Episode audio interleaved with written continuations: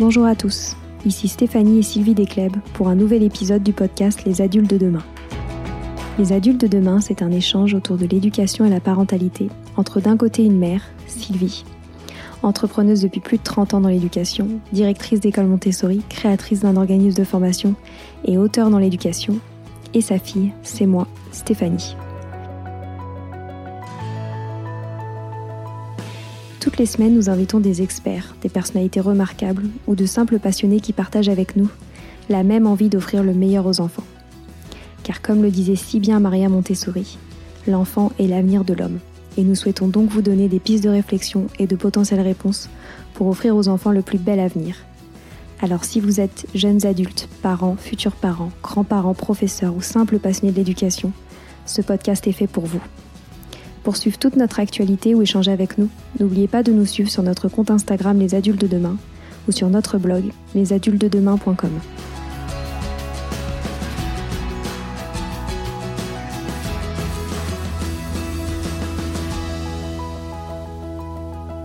Pour ce troisième épisode de notre série Histoire de profs remarquables, nous échangeons avec Julia, ou plutôt la maîtresse de la forêt. Professeure des écoles dans le premier degré dans les Landes, elle enseigne depuis presque 9 ans. Sa particularité Julia étant passionnée par son métier, elle est non seulement enseignante, mais également directrice de son établissement et maintenant en formation pour elle-même devenir formatrice. Et oui, Julia est pleine d'énergie, car comme elle le dit si bien, elle adore créer, imager et réfléchir sur sa classe et sa pratique.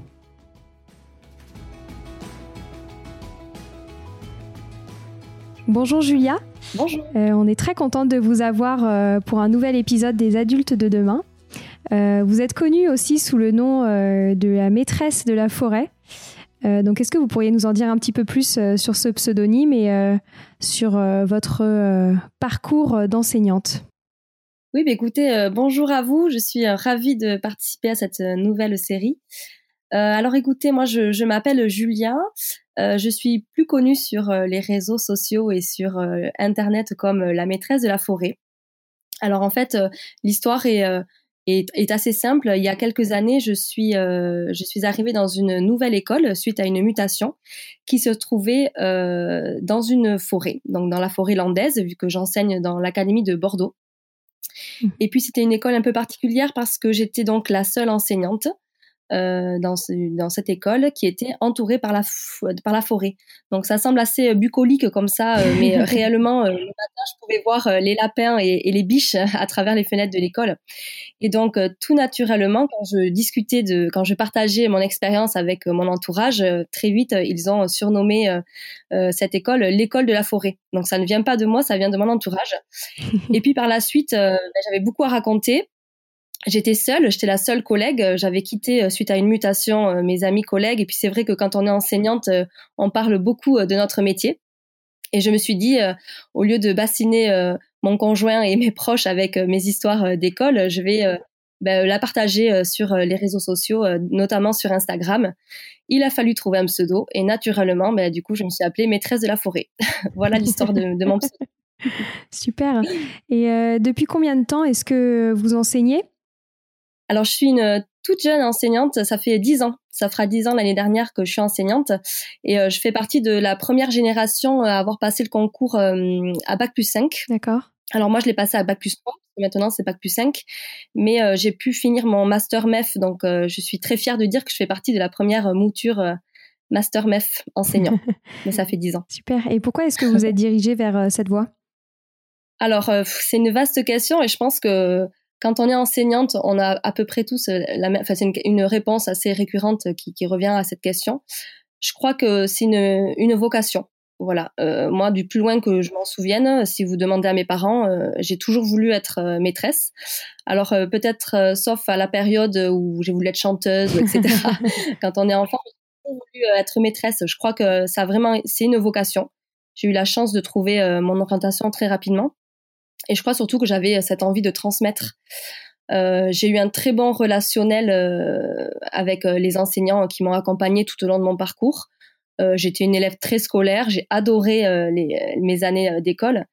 Et puis voilà, j'ai, je crois aussi que j'avais besoin d'avoir un métier avec du sens et surtout des responsabilités. Donc bon, j'aurais pu faire autre chose, mais je crois que l'enseignement, ça m'était dédié. Voilà. Et vous enseignez maintenant donc pour des classes de maternelle? Non, alors depuis non, j'ai commencé ma carrière euh, en tant que remplaçante. Hein, la plupart du temps, euh, ben, avoir des postes c'est un peu compliqué. Mais depuis quatre ans, je suis en triple niveau, donc CE2, CM1, CM2, donc plutôt avec des grands. Super. Et donc euh, tous les niveaux sont mélangés? Oui, alors c'est ça la richesse de, de mon école, c'est qu'on a des classes multiniveaux. Donc ça c'est très favorable pour les apprentissages et je crois que alors au début ça fait peur quand on nous dit ah ben tu, tu vas avoir trois niveaux alors cette année en plus j'en ai quatre, mais bon habituellement j'en ai que entre guillemets trois. Euh, ça fait un peu peur. Mais au final je crois que, que pour rien au monde je, je pourrais revenir à un simple niveau. C'est tellement enrichissant que euh, voilà si, si des enseignants hésitent euh, à prendre des classes triple niveau, double déjà c'est déjà bien, double ou triple je ne peux que conseiller. Et j'ai vu sur votre blog que votre carrière a beaucoup évolué et que vous êtes maintenant donc vous êtes devenue directrice et même formatrice. Euh, pourquoi est-ce que vous avez fait ces choix? Alors oui, c'est vrai que euh, ben, de ma petite carrière, elle a, évolué rapidement.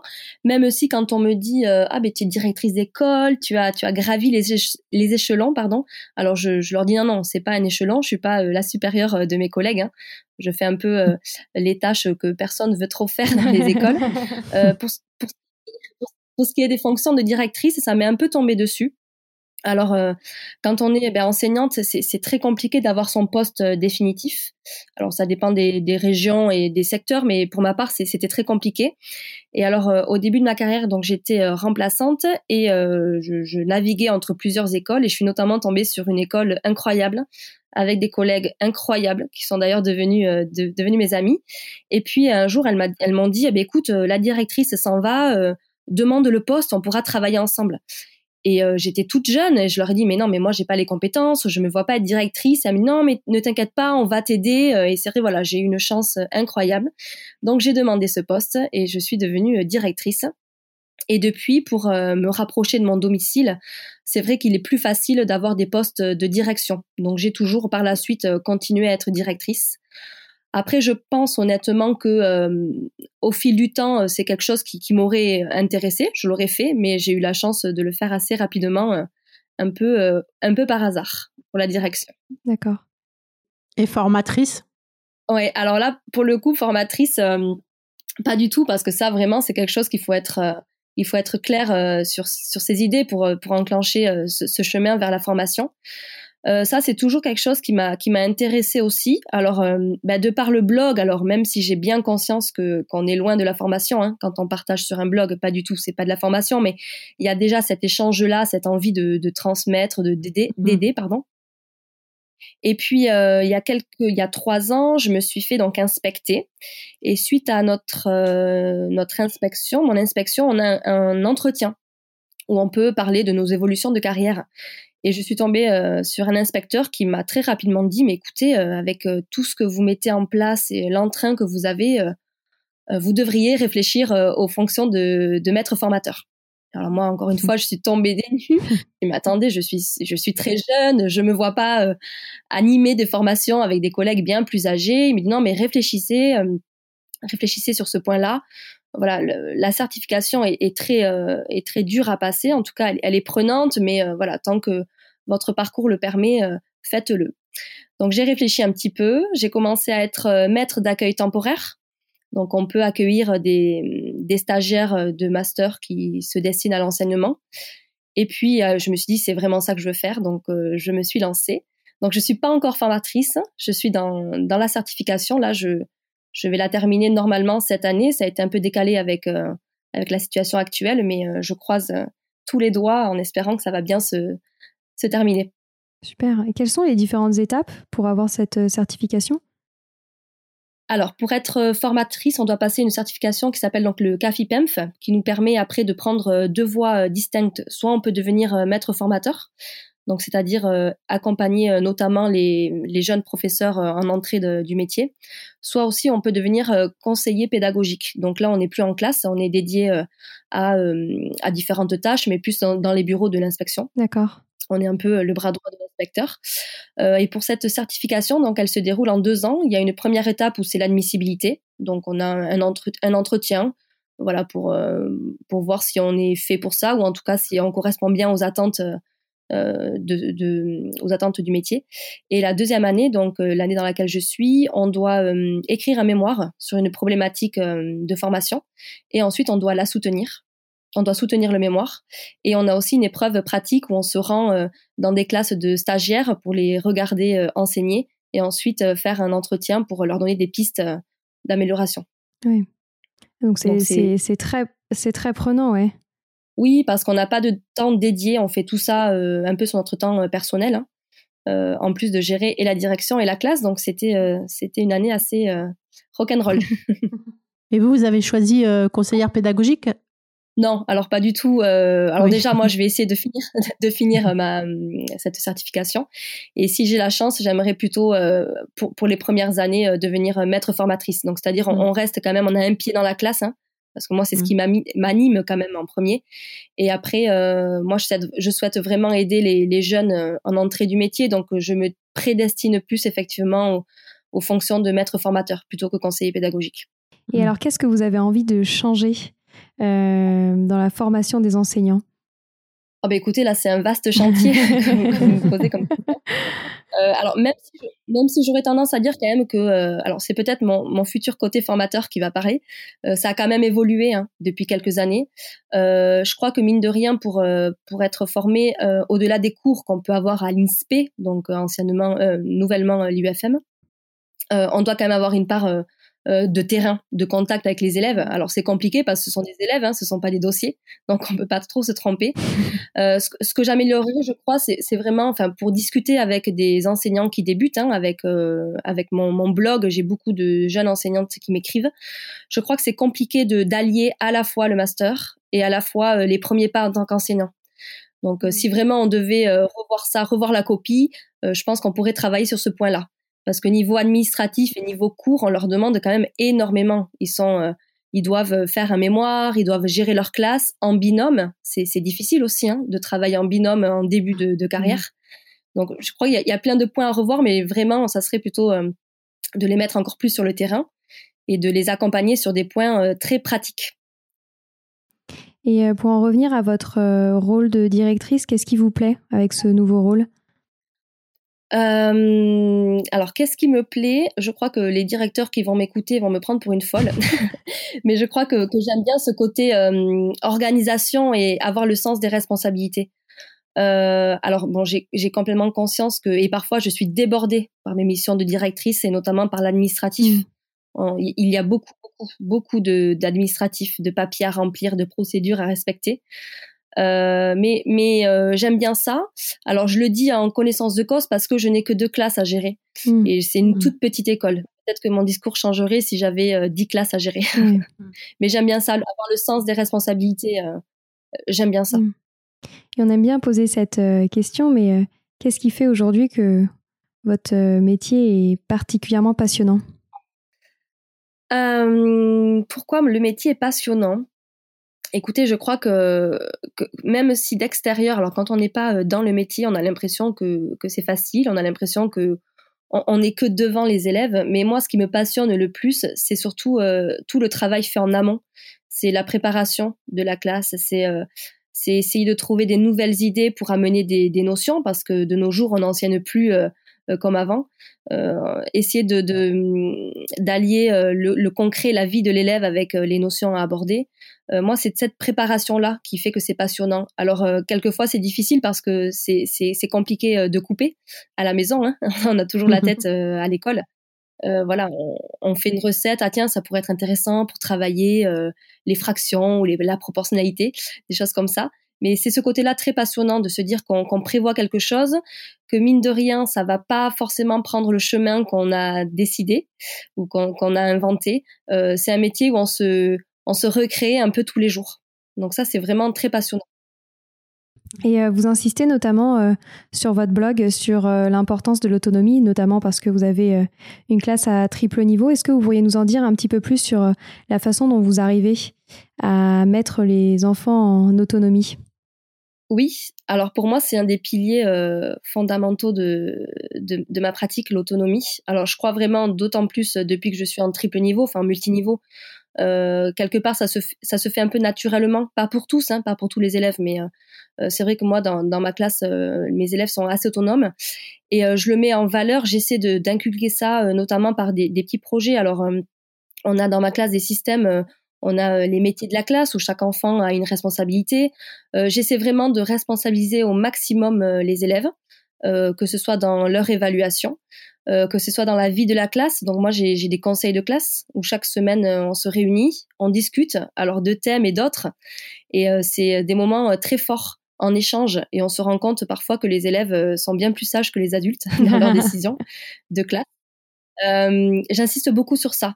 Euh, voilà, d'essayer euh, d'allier autonomie et bien-être et faire comprendre que, ben voilà, on est moi. la première phrase que, que je dis le jour de la rentrée à mes élèves, c'est on est une équipe. Donc on perd ensemble, on gagne ensemble. Donc chacun doit trouver sa place. Et moi, je suis certes l'enseignante, mais parfois je suis au même niveau que vous et voilà, je, je, respecte les mêmes règles que vous j'ai les mêmes droits, les mêmes devoirs. Et euh, voilà, on est, on est tous dans le même bateau. Et euh, ce qui fait que voilà, c'est, un système que j'essaie de mettre en place dans ma classe qui favorise l'autonomie. Et donc qui, qui influence vraiment le bien-être euh, de mes élèves. Et donc, si on rentrait dans la classe de la maîtresse de la forêt, en dehors de l'autonomie, quelles sont les particularités de cette classe? Euh, alors ma classe, euh, ma classe, euh, je crois que, que vraiment quand on rentre, moi j'essaie de j'essaie de faire ressentir euh, la bonne humeur dans ma classe. Moi je trouve que ça très important. Alors c'est ce que je, ce que je disais aux jeunes enseignantes qui me posent la question de comment, euh, ne serait-ce que dans l'aménagement, j'y mmh. accorde. pour moi c'est un point essentiel parce qu'on passe énormément de temps dans notre classe et parfois on a même ce petit lapsus de dire je suis dans je suis dans ma chambre. non, je suis dans ma classe. Donc c'est très important pour moi, c'est fondamental que les élèves puissent se repérer euh, facilement, euh, ne serait-ce que par les affichages, euh, s'y sentent bien. Et donc tout ça, moi, je le construis avec mes élèves. Voilà, donc ça prend du temps. Donc si vous arrivez en début d'année dans ma classe, ça va vous paraître bien triste ou net, mais en fin d'année, elle est pleine de vie pleine de vie. Et puis, on, est loin du schéma qu'on peut trouver actuellement, malheureusement, avec euh, la situation du Covid où euh, les élèves sont euh, tout seuls à leur table. moi, on travaille ensemble, on manipule ensemble, les élèves sont par îlot, les élèves se déplacent. Il y a plusieurs coins dans ma classe, des jeux aussi, beaucoup de jeux, beaucoup, beaucoup de jeux. On joue beaucoup dans ma classe. Et vous parlez aussi de rituels. Est-ce que vous pourriez nous en dire plus? Alors oui, effectivement, euh, sur mon blog, je, je donne des exemples de, rituels que je mets en place euh, dans ma classe depuis quelques années. Euh, parce qu'en étant en, en, multiniveau, alors quelque part, on doit apprendre aux élèves à être autonomes. Donc moi, je peux pas être avec tous les élèves en même temps. C'est une force aussi, hein. mais euh, j'aime bien aussi euh, mettre en place des rituels en entrée de, en entrée de journée parce que c'est difficile le matin quand on arrive, on n'est pas bien réveillé, donc on a toujours une petite activité pour de mise en route. Et, euh, et euh, ces activités-là, donc qui sont plus euh, qui sont plus dédiées soit à l'étude de la langue, aux mathématiques, au langage oral avec les débats, etc. à mon sens, ça favorise les apprentissages parce que ça permet à l'élève de ritualiser, donc de faire toujours la même chose. Les élèves connaissent les consignes et imprègnent beaucoup plus rapidement des notions et des compétences. Donc ça, c'est quelque chose qui me tient vraiment à cœur, les rituels. Et ça fonctionne très bien. Et j'ai vu aussi sur votre blog que vous avez euh, testé les, la, la, classe flexible et les évaluations autogérées. Qu'est-ce que ça veut dire ça? Alors, la classe flexible, euh, c'est une nouvelle, euh, j'allais dire même pédagogie, je pense qu'on peut appeler pédagogie, euh, qui, qui, permet à l'élève de se sentir bien dans l'espace et, et, dans son corps pour apprendre. Donc, l'élève ne reste pas assis toute la journée à sa table comme on peut qu'on a, comme on a pu nous le vivre en tant qu'élève ou que certains font. Alors moi, j'ai commencé euh, il y a quelques années, euh, j'ai été euh, influencée entre guillemets par des enseignantes, pareil, qui partageaient leur expérience. J'ai trouvé ça très bien, mais je, je n'ai pas continué parce que de un, je me suis pas assez renseignée. Mmh. Voilà, j'ai vu ça, ça a marché chez les autres. Je me suis dit waouh, ça va marcher, et ça a pas forcément marché. Alors pas pas à cause des élèves, mais je crois à cause de moi, parce que je me suis pas assez renseignée. Donc j'ai vite abandonné ce, ce côté-là, mais euh, c'est vrai que sur Internet euh, et euh, à travers les réseaux sociaux et la communauté de professeurs qui partagent leur quotidien. On retrouve beaucoup ça en ce moment et ça a l'air de, fonctionner plutôt pas mal. Après, au niveau des évaluations, donc ça vraiment, c'est quelque chose qui me tient à cœur. C'est notamment ben, le, sujet de mon mémoire de formatrice. Moi, je, il y a quelques années, j'ai eu voilà, j'ai eu une élève, une très bonne élève qui a été très stressée par des évaluations. Par une évaluation, elle se sentait pas du tout capable alors qu'elle était. Clairement, elle était. Et ça m'a fait un électrochoc. Et en fait, je me suis dit, mais ce n'est pas possible. On nous demande d'évaluer à un instant T, alors qu'on sait très bien qu'il y a des élèves qui ne sont pas encore capables, qui le seront peut-être plus tard. Euh, dans un jour, deux jours, une semaine. Et donc à partir de cette anecdote-là, j'ai remis en cause euh, tout mon système euh, d'évaluation, ma façon de voir en fait. Hein. Donc ça m'a ça m'a forgé en tant qu'enseignante. Et donc depuis depuis ce temps-là, je ne fais plus d'évaluation sur table, enfin comme on peut l'appeler. Hein, je vais je vais pas utiliser les termes techniques, mais voilà. je permets à l'élève de choisir le moment où il se sent prêt pour être évalué. Donc euh, ça, il faut l'expliquer aux parents parce que les parents ont du mal à comprendre et pensent que les élèves vont gruger en se disant mais mais mm. s'il faut choisir, ils vont jamais choisir. Eh bien non, les élèves euh, choisissent, ils sont ravis d'être impliqués dans ce schéma-là et ils se sentent prêts. Donc la plupart du temps, euh, s'ils se sentent prêts, la, compétence qu'on évalue est, acquise. Donc ça, c'est un système peut-être difficile à mettre en place, dans les premières années d'enseignement, mais moi j'en suis euh, encore une fois ravie et je, je, je, ne pourrai plus euh, revenir en arrière sur ce thème-là de l'évaluation. C'est génial ça, mais, mais pratiquement comment vous faites? C'est eux qui décident quand ils sont prêts ou c'est vous? Alors, alors pratiquement, alors ce qu'il faut savoir, c'est qu'on a quand même des programmes scolaires. Moi, j'ai des, des, programmations à respecter, hein, euh, voilà. Donc, ce que je fais, c'est que en amont, l'été, euh, j'ai fait un grand, grand, grand travail de préparation où j'ai préparé euh, une petite évaluation sur chaque compétence du programme parce que j'estime par exemple si je prends la compétence savoir poser une, une soustraction on n'a pas besoin d'en faire poser 10 000 à l'élève si on en pose deux ou trois c'est que c'est acquis donc je prépare ces évaluations là en début de semaine ou sur 15 jours, moi je le faisais sur 15 jours, on fait la liste avec les élèves des compétences que on va travailler. je leur dis les compétences que nous allons travailler ou qu'on a déjà vues. On les écrit sur une petite affiche, donc ça permet à l'élève aussi de savoir pourquoi on apprend et à quoi ça va mmh. nous servir. Mmh. Donc ça les, ça les met aussi euh, en position d'acteur. Et je mets à disposition ces petites évaluations. Ils ont chacun leur pochette. Il y a un tableau avec une croix à cocher et sur des moments dédiés dans mon emploi du temps, euh, ils vont chercher leur petite pochette, ils se mettent en condition, ils font leur petite évaluation et ensuite moi je la corrige. Super. C'est super. Donc ça demande un grand travail euh, effectivement d'organisation parce que tous les élèves ne sont pas évalués au même moment sur toutes les compétences. Après moi je régule, euh, voilà, si j'ai des, des petits filous qui, euh, je vois, qui attendent un petit peu, alors je sais qu'ils sont prêts, euh, je, je, les incite, je, voilà, j'essaie de les inciter à passer l'évaluation. Et au contraire, sur les élèves, euh, pour les élèves en difficulté, je leur dis c'est pas grave, on, on, verra plus tard. Et puis j'allie ce système à, à des observations. Donc c'était la, la, grande inquiétude des parents de savoir mais mes élèves, mon enfant va pas être évalué surtout comme tout le monde. Je fais non, mais vous inquiétez pas moi, en tant qu'enseignante, euh, on travaille sur le cahier, on fait des exercices d'application. Et moi, j'ai l'œil. Donc, en fait, euh, je, je, sais aussi où l'élève se situe euh, rien qu'en observant son travail. Non, mais c'est super parce que c'est vrai que si c'est l'enfant qui choisit le moment où il passe son évaluation, il doit avoir beaucoup moins de stress que quand c'est imposé à un instant T, en fait. Ouais, c'est super. ça a vraiment une chape de stress. Mmh. Et puis ça implique les élèves, euh, ça, ça leur donne euh, encore une fois une responsabilité, ça, ça les fait gagner en autonomie mm. et ils sont fiers. De, voilà, ils sont. C'est plus l'évaluation euh, sanction, on est presque dans de l'évaluation positive au final. Mm. Et puis vous les préparez mieux à la vie parce que quand on est adulte, c'est soi-même qui décidons quand on est prêt à, à changer, à évoluer, etc. Exactement. C'est exactement ça. Et moi, c'est un peu, voilà, c'est un peu je tends vers ça, je tends vers une euh, vers un enseignement euh, explicite où euh, j'explique toujours aux élèves pourquoi pourquoi on apprend les fractions, pourquoi on apprend comment ça va nous servir dans notre vie d'adulte et ça les aide, ça les aide à comprendre et, mmh. et ça favorise aussi du coup les apprentissages. Et quelles ont été les réactions des parents? Sur ce système d'évaluation? Oui. Euh, alors, euh, moi, j'essaie d'être très claire et euh, je communique beaucoup avec les parents. Je trouve que c'est la clé aussi.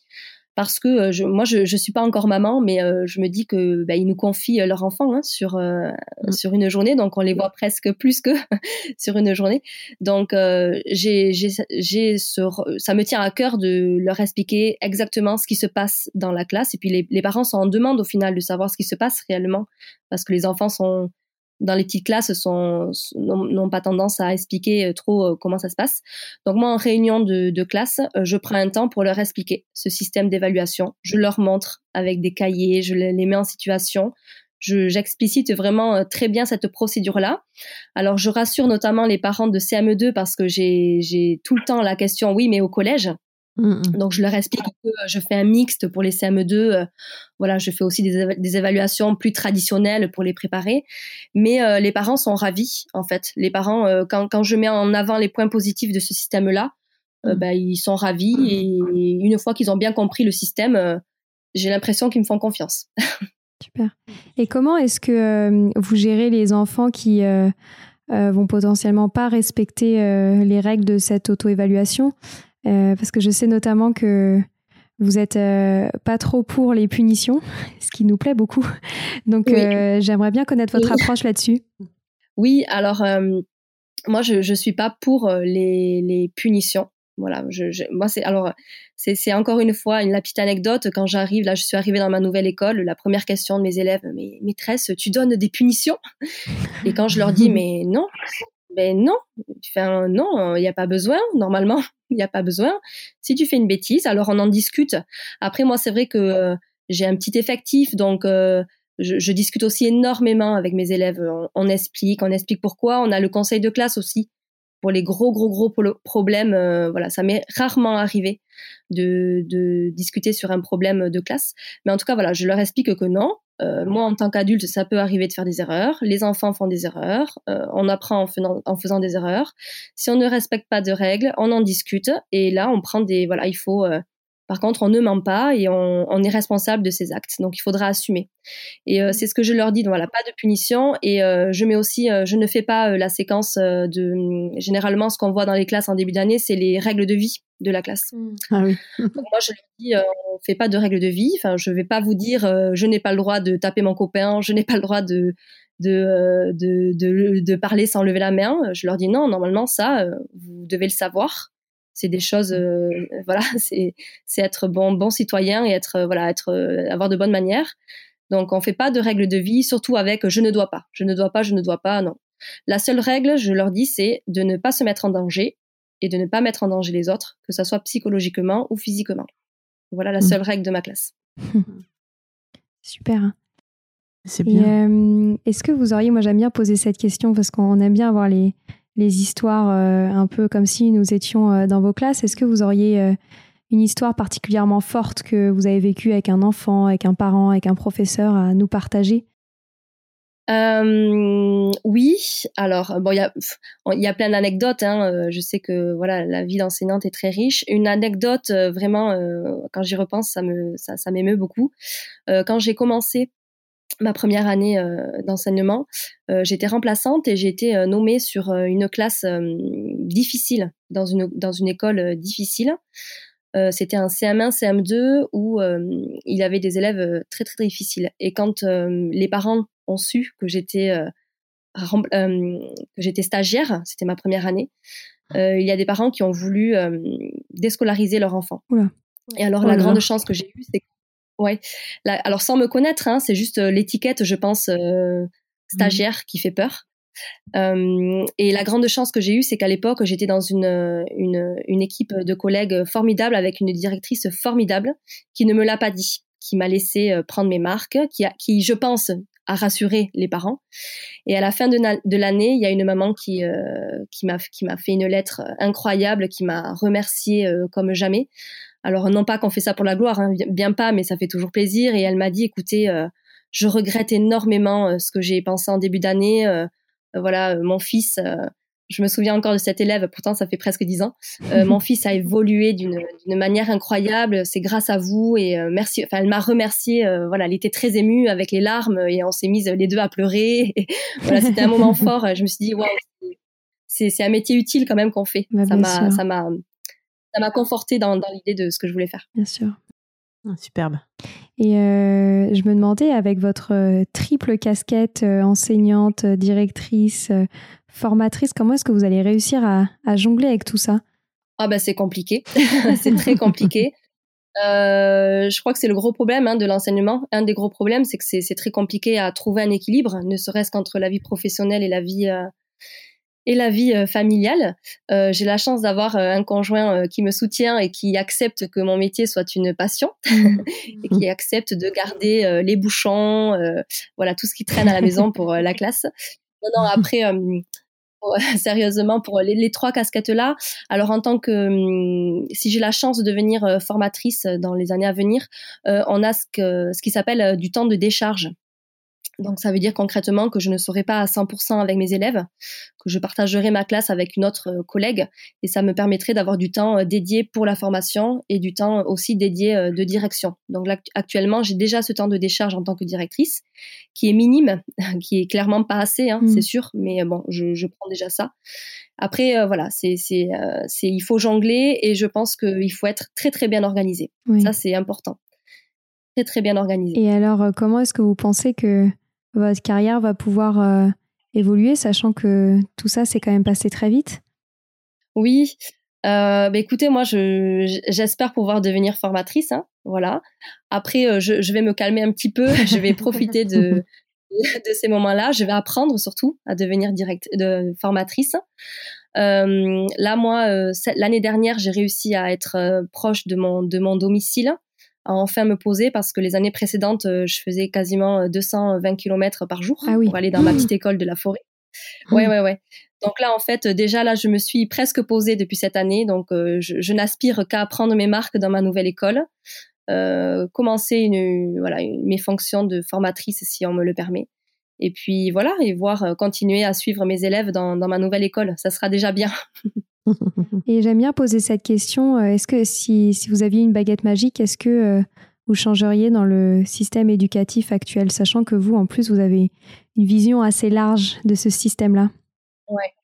Euh, je crois que, que vraiment, et c'est vraiment dans la tendance du moment, je crois que j'essaierai de faire changer le regard que, que peuvent avoir les gens sur notre profession.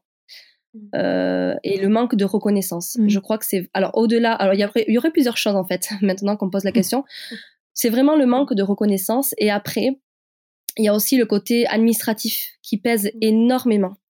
Euh, voilà, on est enseignant, on est là pour enseigner, mais il y a une large part qui est dédiée euh, à l'administratif, à rendre des comptes, euh, certes, il y a la pédagogie, il y a la liberté pédagogique, pardon, mais on est quand même euh, libre dans un cadre. Donc ça, mm. ça nous, ça nous freine quand même beaucoup. Euh, voilà. Donc si vraiment il fallait changer des choses, en premier lieu la reconnaissance, parce que vraiment c'est un métier formidable. Et, et moi, la première, mes proches, moi je suis la seule enseignante dans ma famille, et le regard de mes proches a, a vraiment changé depuis qu'ils sont dans le système aussi. Donc ça, c'est mm. vraiment la reconnaissance et l'administratif à changer en premier lieu. Mm. Et parce que euh, la lourdeur administrative, vous sentez qu'elle s'est accentuée avec les années Ah oui, ah oui, oui, et d'autant plus euh, sur les fonctions de directeur. C'est incroyable. Alors euh, pourtant, euh, je suis pas enseignante depuis longtemps, hein, mais euh, il y a une lourdeur administrative. On nous demande énormément de, de, rendre des comptes, de remplir des sondages, de remplir des documents, de remplir des protocoles, de voilà. Et ce temps dédié à ça, on le perd au détriment des élèves en fait. Mmh. Ben Donc c'est compliqué à gérer. Je comprends. Et est-ce que vous auriez des conseils à donner aux personnes qui sont euh, notamment hésitantes euh, pour se lancer euh, dans les fonctions de direction puis de formation? Pour la direction, je dirais que s'ils ont l'opportunité et surtout si, les collègues se sentent prêts, parce qu'il faut vraiment se sentir prêt à être directeur. Alors moi, je parle, je, parle de, de, mon expérience de directrice et encore une fois, voilà, je ne suis pas entièrement déchargée pour ces missions-là. Euh, j'ai toujours eu des collègues qui m'ont soutenu, donc euh, je suis un peu, euh, comment dire, dans, dans, le monde des bisounours des directeurs, si je peux dire ça comme ça. Mais voilà, si, si vraiment c'est quelque chose, ils se sentent de le faire, de foncer, malgré le jeune âge. Parce que moi, on m'a souvent, voilà, moi j'ai des anecdotes aussi où quand je suis au partail, on demande la directrice, Je dis oui, c'est moi. On me regarde avec des yeux, mais c'est pas possible. Vous êtes très jeune. Donc non, voilà, ne, ne pas se cantonner ni à l'âge ni au manque de légitimité. si vraiment c'est ce qu'ils veulent faire, foncez. Et pareil pour la formation. Hein. C'est pareil. Moi, je suis très jeune et c'est ce qui a failli me, me, faire rebrousser chemin. je me disais que j'étais pas légitime. Alors bon, je suis peut-être pas encore légitime, je ne sais pas, mais en tout cas, si c'est quelque chose qui vous anime, si vous avez vraiment envie de faire ça, au-delà de, des fonctions de d'enseignante, euh, je ne peux que dire foncer. Même si la route est difficile pour devenir formatrice, ça vaut le coup. Super. Et eh ben en tout cas, on vous souhaite énormément de succès euh, pour cette euh, future certification. Je suis sûre en plus que votre mémoire doit être passionnant. donc merci mille fois pour, pour toutes ces informations. C'était, c'était très riche. Mais merci. merci à vous. C'est, toujours très agréable de, de, discuter entre professionnels de, de l'éducation. Et euh, je, suis, je suis ravie d'avoir pu euh, présenter dans, dans, ce nouvel épisode euh, une personnalité comme ça, avec en plus une, une triple casquette, c'est, c'est hyper riche. Donc merci mille fois. Merci. Merci à vous.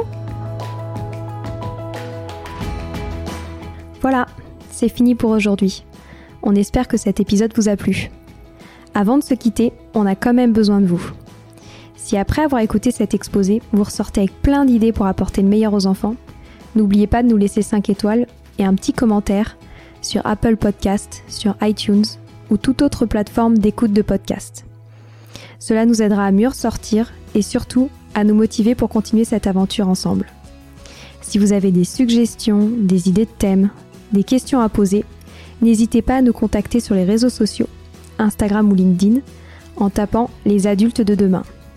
Nous serions ravis d'échanger avec vous.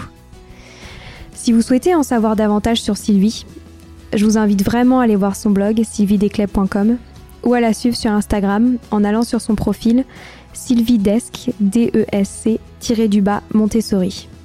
Enfin, si vous souhaitez en savoir plus sur le calendrier des prochaines formations Montessori, rendez-vous sur www.apprendre-montessori.fr. On a hâte de vous retrouver vite et à très bientôt sur les adultes de demain.